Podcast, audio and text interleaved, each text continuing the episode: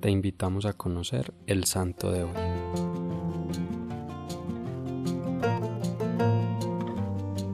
Hoy conoceremos la historia del beato Augusto Czartoryski.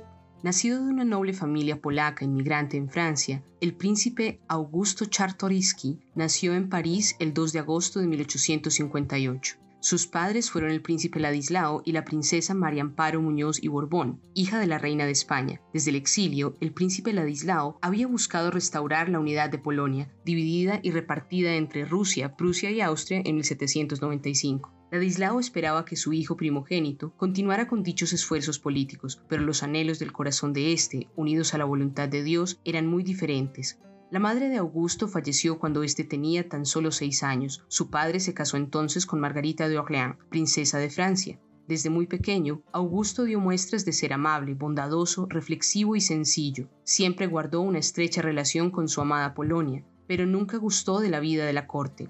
En alguna ocasión, ya mayor, escribió a su padre, refiriéndose a las fiestas de las que se veía obligado a participar. Le confieso que estoy cansado de todo esto. Son diversiones inútiles que me angustian. Me molesta estar obligado a hacer conocimientos en tantos banquetes. Entre los 10 y los 17 años estudió en París y en Cracovia, pero sus problemas de salud hicieron que tuviera que trasladarse al sur de Europa, buscando mejores condiciones climáticas. Entre 1874 y 1877 lo acompañó como preceptor otro santo, Józef Kalinowski, quien fue una guía para él no solo en su vida académica, sino también en la espiritual.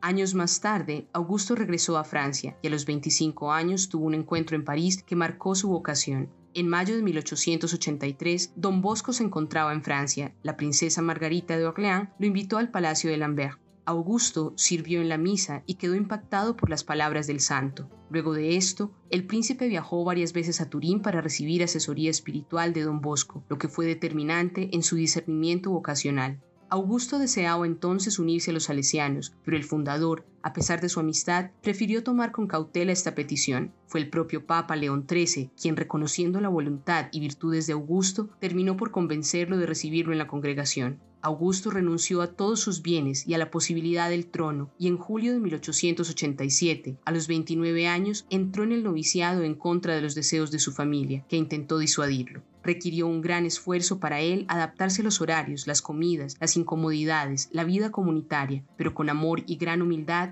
pronto se acopló al estilo de vida que él mismo, con gran libertad, había elegido y que Dios había puesto en su corazón. El 24 de noviembre del mismo año recibió la bendición de don Bosco, quien falleció poco tiempo después. Augusto fue ordenado sacerdote en San Remo el 2 de abril de 1892, pese a los múltiples intentos de su familia por sacarlo de la congregación. Su vida sacerdotal duró apenas un año, pues enfermó de tuberculosis. El cardenal Cagliero dice de él, refiriéndose a este tiempo como sacerdote, en el que asumió su vida como ofrenda y sacrificio por el bien de los jóvenes y de la congregación.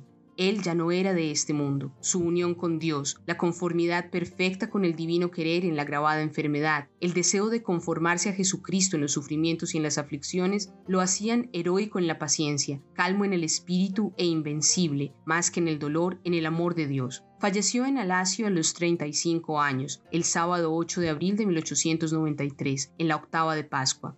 Justo el lunes anterior había exclamado ante el hermano que lo cuidaba, Qué hermosa Pascua, sin que supieran que pronto terminaría de vivirla en el cielo.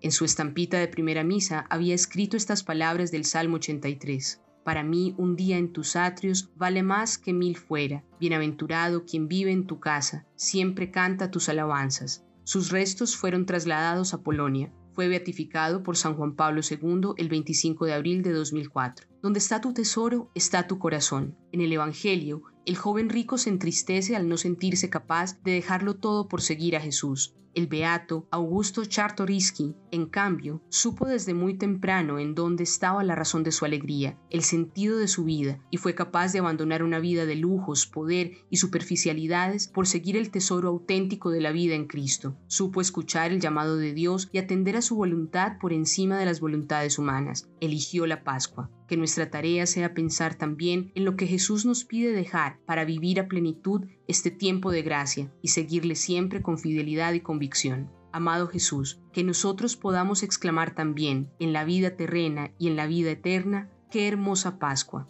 Cristo Rey nuestro, venga tu reino.